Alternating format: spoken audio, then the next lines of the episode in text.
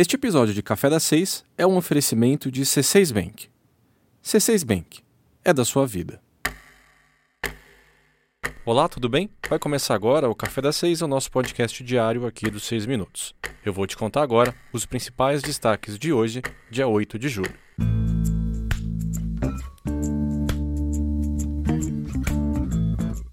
Eu te contei aqui semana passada que o governo federal anunciou que pagará a quarta e a quinta parcela do auxílio emergencial. Mas o anúncio ele foi vago e com algumas informações conflitantes. Então, muita gente ficou com dúvidas e está sem saber quando receberá o dinheiro. Para ajudar quem está perdido, nós reunimos as informações disponíveis sobre a quarta parcela do auxílio emergencial. E eu vou te contar agora o que já se sabe sobre esse novo pagamento. O presidente Jair Bolsonaro disse que serão duas novas parcelas de 600 reais. O que não se sabe ainda é como os depósitos serão feitos. O ministro da Economia, Paulo Guedes, chegou a dizer que o governo poderia pagar uma parte no começo do mês e uma parte no final do mês, mais ou menos como acontece com os salários. Mas essa informação também foi desmentida pela equipe técnica depois.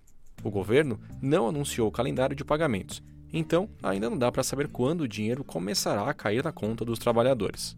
Aliás, só receberão as novas parcelas quem continua atendendo aos requisitos necessários para obter o benefício. Ou seja, quem passou a receber seguro-desemprego, aposentadoria, pensão ou auxílio-doença, ou ainda quem teve um aumento de renda familiar, será considerado inapto para receber as novas parcelas, mesmo já quem tenha recebido a primeira, segunda ou terceira parcela do benefício. A Caixa pagou uma terceira parcela do auxílio emergencial ao longo do mês passado, mas o saque do dinheiro só está sendo permitido agora e de acordo com o mês de nascimento do beneficiário. Para tentar driblar a demora, muita gente transferiu os recursos da Caixa para as contas do Nubank e também do PicPay. O problema é que desde ontem, clientes dessas plataformas digitais estão reclamando nas redes sociais que não conseguem ter acesso aos recursos transferidos, ou até que o saldo em conta desapareceu.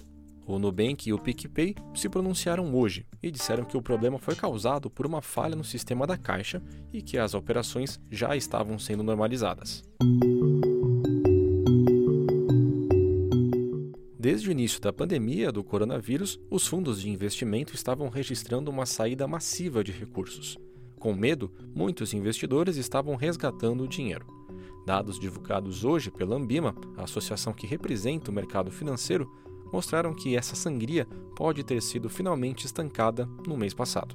Em junho, os fundos registravam um saldo positivo de 50 bilhões de reais. Esse saldo mostra a diferença entre as captações e os resgates. A maioria do dinheiro foi para os fundos de renda fixa, que abocanharam quase 34 bilhões de reais só no mês passado. Os fundos multimercados foram os segundo colocados na lista com uma entrada de 13 bilhões de reais, Apesar desse resultado animador de junho, no ano os fundos ainda registraram um saldo negativo. Curiosamente, o segmento que mais ganhou em junho foi o que mais perdeu no ano. Desde janeiro, os fundos conservadores registraram saída de mais de 95 bilhões de reais. Já os fundos de ações registram entrada de 49 bilhões de reais no primeiro semestre, mesmo com toda a turbulência que agitou o mercado financeiro durante a pandemia.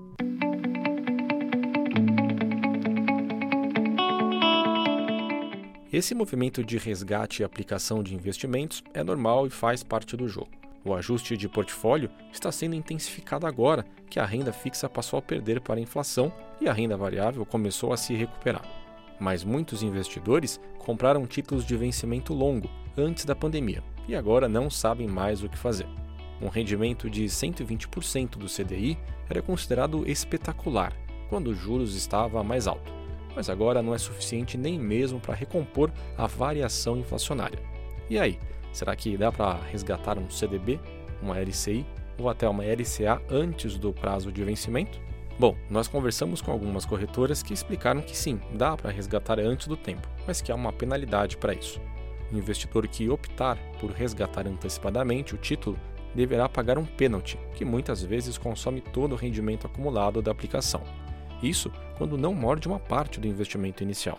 Ou seja, além de ficar sem o rendimento, o investidor poderá acabar perdendo parte do que aplicou lá no começo. Então, antes de resgatar o seu título de renda fixa, é importante perguntar para a corretora o valor da multa para a recuperação antecipada do dinheiro e calcular se essa perda ela vai ser compensada caso você aplique os recursos em outro investimento mais rentável.